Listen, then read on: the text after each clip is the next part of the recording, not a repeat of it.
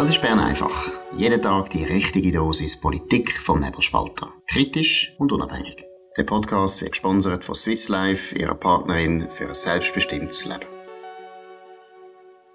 Ja, das ist die Ausgabe vom 1. Dezember 2023. Dominik Feusi und Markus Somm.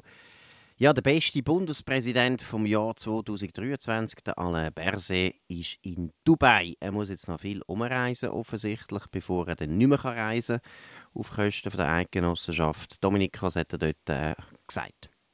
Er ist an der Klimakonferenz auftreten und er hat zum schnellen Handeln aufgefordert. Es handelt sich um einen Schlüsselmoment, ähm, wo die Klimapolitik weltweit sei.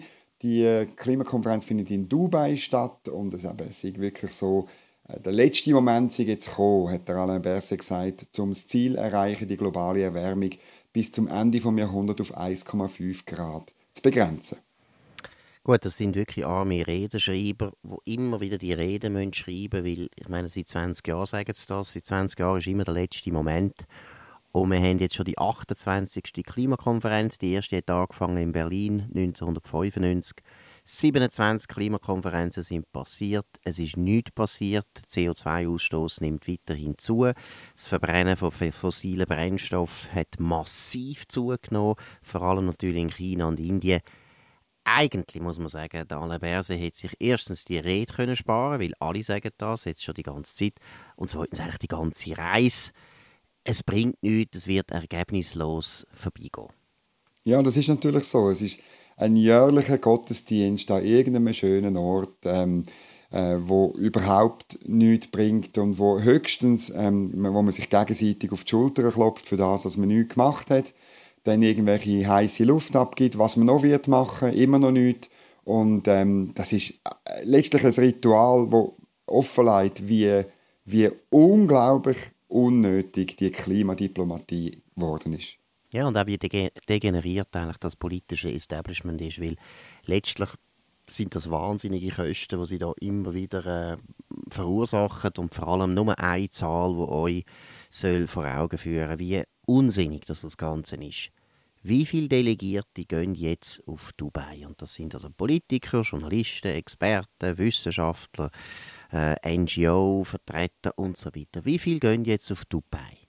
80.000 Leute. 80.000 Leute fliegen, die meisten mit Privatflugzeugen auf Dubai, weil soviel ich weiß, kommen nur wenig mit dem Kamel oder mit dem Segelboot.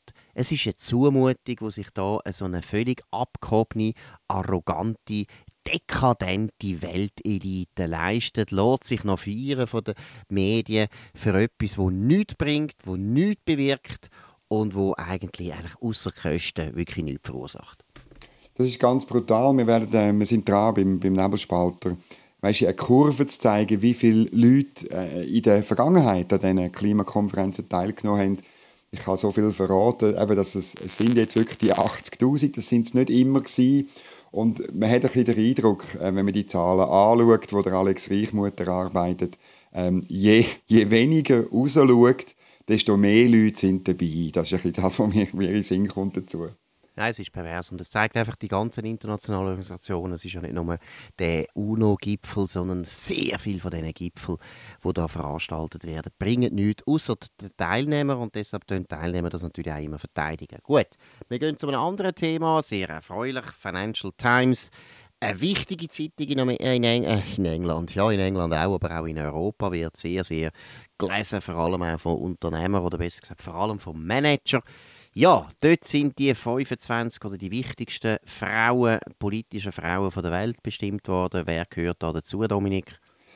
Karin Keller-Sutter, das ist großartig. Finanzministerin, Bundesrätin äh, von der Schweiz, natürlich äh, wegen ihrem Einsatz äh, zur, ja, man kann nicht sagen Rettung von der Credit Suisse, aber zur Lösung von der Credit Suisse Krise Mitte März. Das ist ein Sondereinsatz Sie landet Darum eben unter den 25 einflussreichsten Frauen 2023 zwischen so Leuten wie äh, die Beyoncé, also wir warten also auf das erste Musikvideo von der Karin Keller-Sutter, ähm, oder die Ursula von der Leyen taucht dort auch auf, ähm, und äh, Jenny Hermoso, das ist äh, eine Fußballspielerin aus Spanien, äh, wo Weltmeisterin geworden ist, aber viel bekannter worden ist, dass sie äh, unfreiwillig geküsst worden ist. Oder die Olena Zelenskaya, Zelenska, Entschuldigung, die First Lady von der Ukraine. Gut, dann habe ich es wirklich falsch gesagt. Es geht also nicht nur um Politikerinnen, sondern es geht grundsätzlich um Frauen. Ja, ist natürlich ein bisschen Salzkorn, dass eine Schweizer Bundesrätin nur dann in die Schlagzeilen kommt bei der Financial Times, wenn eine von unseren ältesten Banken untergeht. In dem Sinne ein bisschen, un, ein bisschen traurig, aber man muss schon betonen, das ist klar. Und deshalb hat Financial Times das sicher auch so gemacht es ist weltweit natürlich eine große Erleichterung gewesen, dass die Credit Suisse Krise, der Untergang, nicht zu einer äh, weltweiten Finanzkrise geführt hat. Das hat man wirklich befürchtet und da ist man natürlich den Schweizer dankbar, ob jetzt die Schweiz das gut oder schlecht gemacht hat. Sie haben es insofern gut gemacht, dass es auf jeden Fall keine Folgen hat für die ganze Weltwirtschaft oder für das ganze Weltfinanzsystem. Das ist immerhin etwas, das ist ein kleiner Trost, aber immerhin, das hat die Schweiz gut gemacht.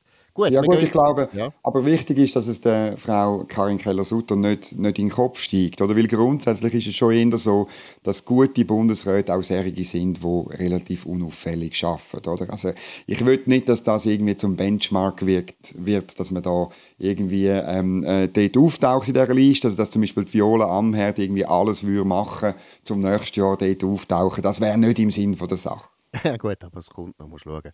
ja jetzt schon, Bundesrat finden jetzt schon wahnsinnig wichtig. Wir werden das wieder erleben äh, am nächsten, nächsten, übernächsten Mittwoch, wenn die Gesamterneuerungswahl ist vom Bundesrat. Das ist der Bundesrat schon mal sehr wichtig, auch was für ein Ergebnis das sie erzielen. Ist halt so, wir brauchen alle Feedback und das ist ein bisschen das Schicksal von unseren Bundesräten. Die werden nie mehr abgewählt, also haben sie fast nie ein Feedback, außer von ein paar Volontären und Journalisten, die ein bisschen eine freche, eine freche Schnurren haben.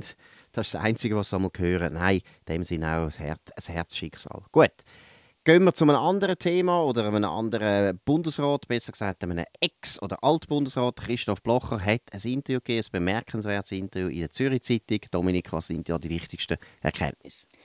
Ja, die NZZ ist zum Christoph Blocher gegangen und hat gefragt, ob er denn den Bürgerblock gesprengt hat. Das ist nämlich die Aussage ähm, von Gerhard Pfister in der gleichen Zeitung. Und ähm, er gibt zur Antwort eben ganz ruhig, historisch tut er es eigentlich fast herleiten. Der Bürgerblock, der Begriff, ist immer das Schimpfwort von der Linken für die bürgerliche Zusammenarbeit. So, wie sich vielleicht gewisse Leute vorstellen oder eben wie die Linken damals behauptet haben, so hat es ihn nie gegeben, sondern er ist letztlich eben äh, natürlich eine Zusammenarbeit gewesen, ein loses Gebilde, wo man sich kennt, wo man sich aber, glaube ich, auch vertraut hat ähm, wo, man, wo man halt Fragen gemeinsam gelöst hat, wo man etwa die aber auch getrennt marschiert ist, oder? Und seine These, Christoph Blocher seine These ist ganz einfach, der Freisinn und dann die CVP sind immer weiter nach links gerutscht und darum gibt es die Zusammenarbeit heute nicht. Gut, das gilt natürlich vor allem bei der Europafrage, dort ist es offensichtlich. Klar, man hat damals zuerst nicht gemeint, das sei eine Links-Rechts-Frage. Oder? Man hat ja viele, viele sogenannte Neoliberale gehabt, die der Meinung sind, dazu äh, der Beitritt zum EWR durch dann liberale äh, Reformen ermöglichen oder erfordern, wo man sonst nicht durchgebracht hätte. Die Weissbücher, die nachher erst entstanden sind von vielen Wirtschaftsvertretern, ist auch in die Richtung gegangen, dass man gemeint hat, die Schweiz muss man jetzt reformieren, neoliberal reformieren. Deshalb ist es nicht ganz klar gewesen, dass links-rechts äh, entscheidend ist. Aber nachher ist es eben ganz offensichtlich geworden, oder, wo die CVP und die FDP verloren haben und dann sogar noch den Beitritt beschlossen haben und dann eben ganz, und das ist ja eines der grossen Rätsel, wo ich bis jetzt noch nicht ganz verstehe, dass sie nicht irgendwie haben können sagen, gut, wir gehen jetzt einfach da nicht nach, wir tun da mit der SP zusammenarbeiten, was EU betrifft, da müssen wir halt, aber in allen anderen Fragen bleiben wir bürgerlich. Aber die Tatsache ist, es ist natürlich schon anders geworden. Also, also bei der CVP ist es am extremsten, aber es ist auch bei der FDP offensichtlich gewesen, dass der Christoph Blocher da recht hat. Die haben sehr, sehr viele bürgerliche Positionen aufgegeben.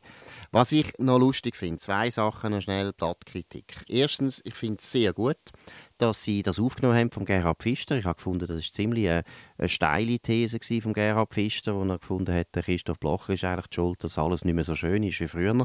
Da finde ich gut, dass sie es gerade aufgenommen haben und dann gerade ein Interview machen mit dem Christoph Blocher, wo der kann sagen, wie er es sieht. Das finde ich gut. Aber was dann doch ein bisschen äh, irritierend ist, jetzt kann man sagen, gut, vielleicht ist das rein äh, pädagogisch gemeint, aber sie fragen dann den Christoph Blocher wirklich so ein bisschen, ja, wie viele Schüler?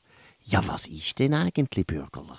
Und da habe ich schon gedacht, also irgendwo die Zürich-Zeitung sollte das eigentlich auch noch wissen, was bürgerlich ist. Und der Christoph Blocher tut, wie er das einfach gut kann, sehr einfach darstellen.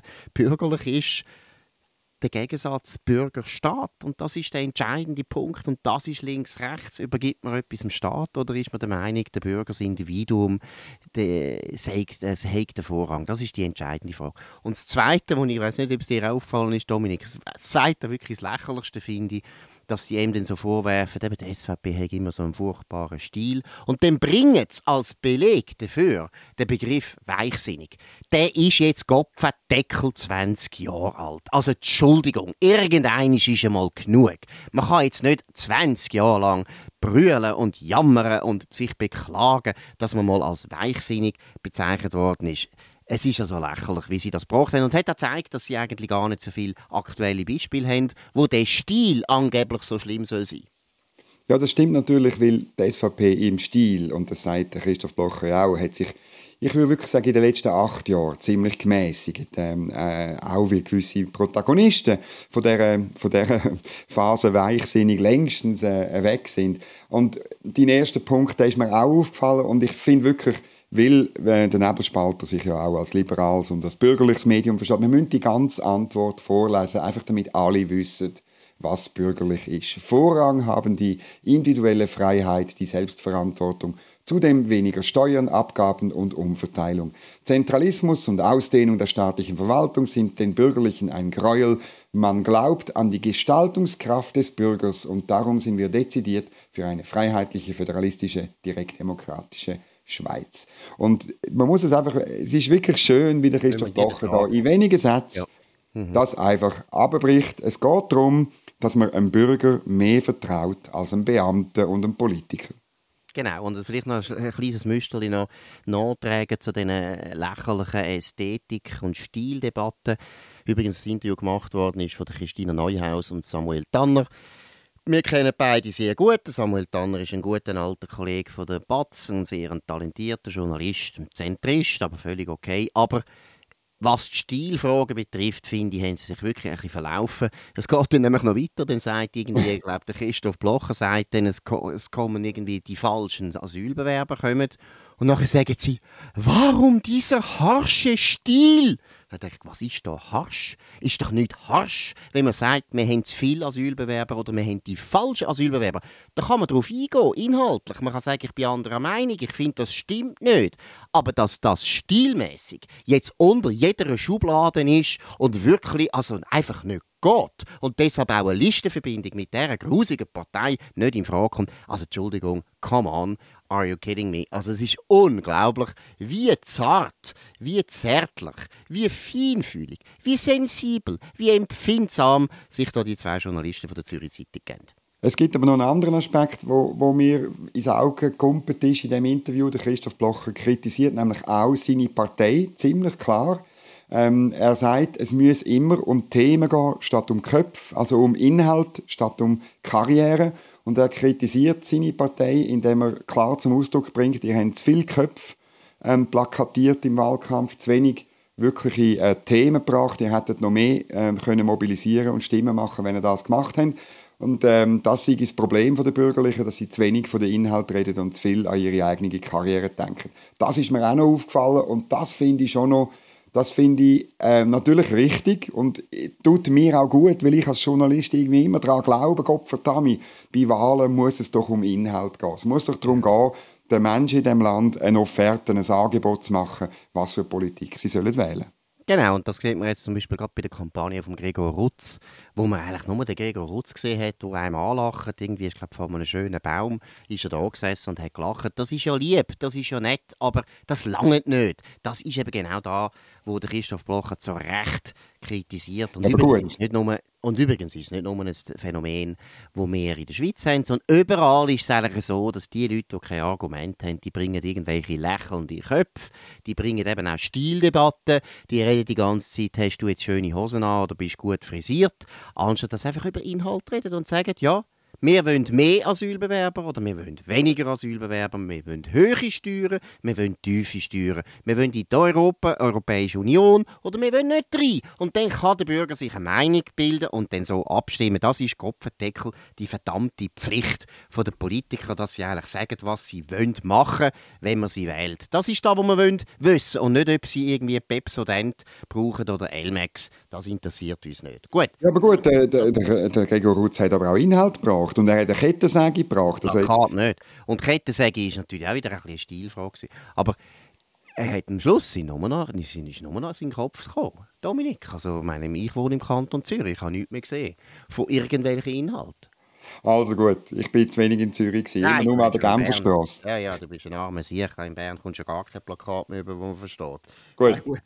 Gehen wir noch auf Deutschland. Tagesspiegel hat eine gute Nachricht aus dem Tagesspiegel.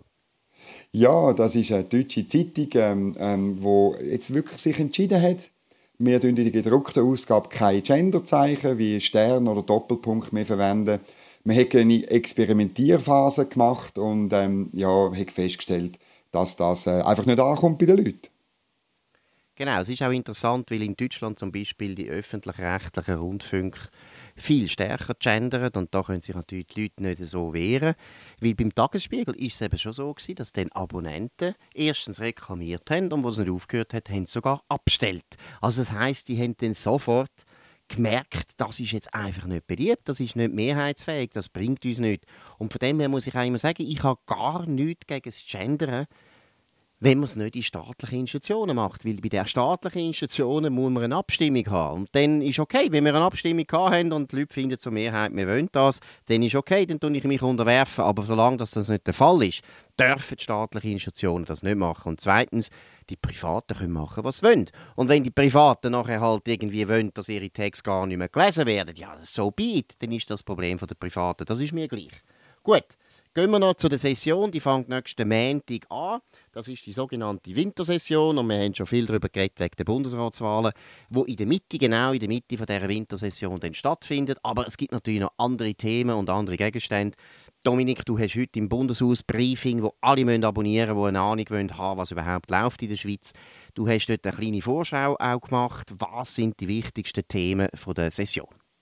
Von der ersten Woche sind es zwei Umweltinitiativen, die in die beiden Räte kommen und beide ganz ähnlich werden behandelt werden. Man wird sie nämlich ablehnen. Man macht endlich das, was man mit linksgrünen Initiativen machen sollte. Man tut sie äh, zur Ablehnung empfehlen und dann kann das Volk darüber abstimmen und nicht mit einem indirekten Gegenvorschlag sozusagen schon umsetzen. Und äh, dann hat das Volk nämlich gar nichts, äh, nichts sagen zu, zu, zum Anliegen. Und das zweite Wichtige ist, äh, Wintersession heißt immer Finanzpolitik, Budgetsession und das ist interessant. Einerseits will ähm, jetzt, man will ja mehr Geld der Armee geben und das führt dazu, dass äh, früher hat man immer Geld gespart bei der Armee, oder? Und jetzt, wenn das nicht mehr geht, oder, dann muss du an anderen Orten sparen. Und weil die meisten Ausgaben gebunden sind, also gesetzlich verankert sind, ist das kein schwierig. Und man wird reden nächste Woche über die Landwirtschaft, über äh, Werbung für den Schweizer Wein, über Herdenschutzmaßnahmen, über Regionalentwicklung, über den Asylbereich, über die Entwicklungshilfe, über Tierrassen, über Zuckerrübenproduktion. Und aufgrund von all diesen Details geht das grosse Bild ähm, verloren. Und ich bin gestern, das muss ich schon noch erwähnen, bin ich an einem Referat vom Altbundesrat Kasper Villiger, ähm, ein Vor Vor Vorgänger von der Karin Keller-Sutter.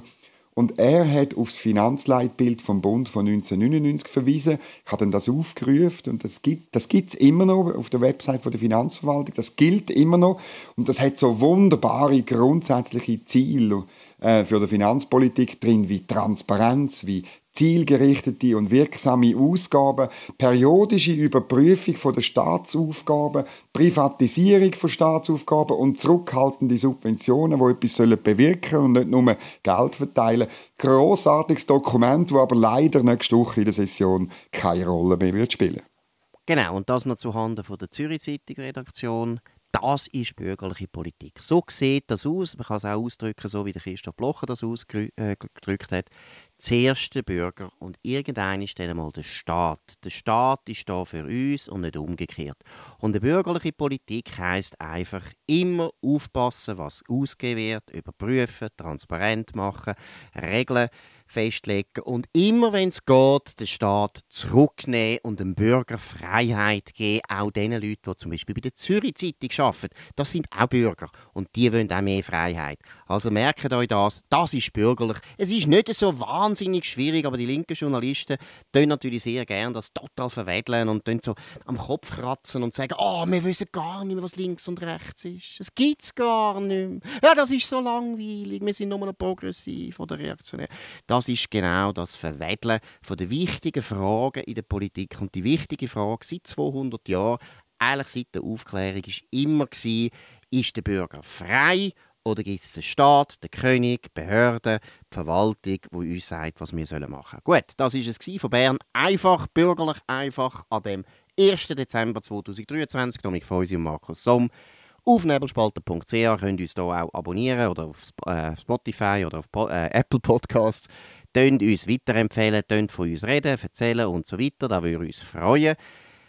Tönt uns vor allem hoch bewerten. Nächste Woche, eine ganz wichtige Woche, Sessionswoche nach den Bundesratswahlen, würde uns freuen, wenn ihr dabei seid. Speziell jetzt läuft etwas in Bern. Es ist spannend, es wird interessant und es wird wirklich über die Zukunft von dem Land verhandelt. Wir wünschen bis dann noch ein schönes, wirklich erholsames Wochenende und wir hören uns wieder am Montag zur gleichen Zeit auf dem gleichen Kanal. Das war Bern einfach, gesponsert von Swiss Life, ihrer Partnerin für ein selbstbestimmtes Leben.